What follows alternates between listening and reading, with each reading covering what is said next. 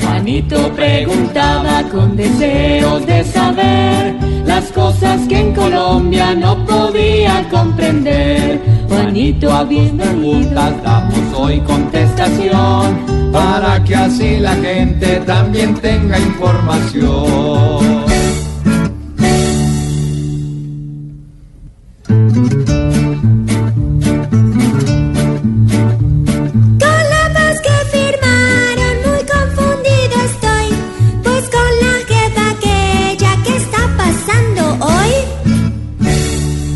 Juanito, pues ayer en las horas de la tarde la Corte Constitucional dijo que no va a pronunciarse nuevamente sobre la ley estatutaria de la Jurisdicción Especial para la Paz, hasta tanto el Congreso no estudie para modificar o no las objeciones seis en total que le hizo el presidente Iván Duque a esta ley, que recuerde usted es columna vertebral de la Jurisdicción Especial para la Paz, es decir, el tribunal que se conformó y que se creó en virtud de los acuerdos suscritos entre el expresidente Santos y las FARC. Con buen criterio, creo yo, la Corte ha dicho que no lo piensa hacer, entre otras cosas, porque mm, pues la Corte ya estudió los 150 y tantos artículos de la ley, ya se pronunció sobre la exequibilidad o constitucionalidad de la ley y por lo tanto, pues no debería hacerlo, salvo que se hayan presentado objeciones y se modifiquen estos seis artículos. Pero ese es el debate. Hay quienes dicen que la Corte ya se pronunció, que no puede volver a hacerlo, que ya el Congreso es autónomo en la decisión de modificar o suprimir estos seis artículos y que en caso de ser así la ley entraría a regir una vez el presidente la sancione con o sin las modificaciones que el presidente ha dicho que tiene o las inquietudes que el presidente ha dicho que tiene. Y así nos vamos, de un lado para el otro, la Corte dice, el Congreso dice, el presidente del Congreso, el doctor Ernesto Macías, tiene una posición diferente a la de la Corte Constitucional y en la que sostiene que ya la Corte perdió competencia para volver a estudiar, en fin. Y mientras tanto, la paz, ahí. La Jurisdicción Especial para la Paz, cuestionada, bloqueada eh, sin una ley estatutaria que era fundamental, entre otras cosas, para el tema de la reparación de las víctimas. Porque es que aquí todo el mundo habla de la impunidad, y lo digo entre comillas, alcanzada por los miembros de las FARC en los acuerdos, y que dicen los opositores al proceso, eh, impunidad que será bendecida por la JEP. Pero lo cierto es que este país, a usted se le olvida, tuvo 200 mil y tantos muertos y 6 millones de víctimas. Colombia, después de Sudán, es el país con mayor número de ciudadanos desplazados. Pero eso se les olvidó.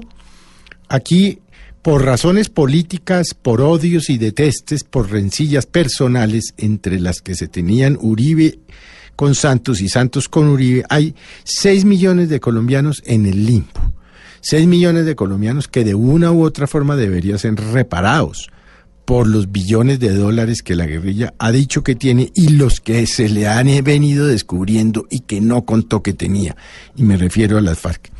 Y esas son las cosas de los de los santanderistas, ¿no? De aquellos que miran la ley estrictamente en el sentido que la ley establece, o sea, hacen una interpretación eh, que llaman los abogados exegética, y es que el artículo dice A, B, C y D, y de ahí no se salen. Y olvidan muchos de ellos, eh, o por lo menos si no lo olvidan, se hacen los pendejos, Sí. que las leyes tienen lo que llaman los intérpretes, los filósofos del derecho, la interpretación teleológica, y es mirar cuál es la intención de la ley al ser promulgada, cuál es el espíritu de la ley. Pues el espíritu de las leyes que tienen que ver con la Jurisdicción Especial para la Paz ciertamente son los de indemnizar a las víctimas, los de condenar a los victimarios, los de obligar a que no haya repetición, los de mm, meter en la jurisdicción ordinaria quienes no cuenten la verdad, en fin. Pero claro, se les olvida al doctor Macías y al expresidente Uribe y a muchos del Centro Democrático y seguidores del presidente Uribe se les olvida eso. Gracias, tío Felipe Zuleta. Juanito, tu pregunta te pudimos resolver. Mañana nuevamente nos volveremos a ver.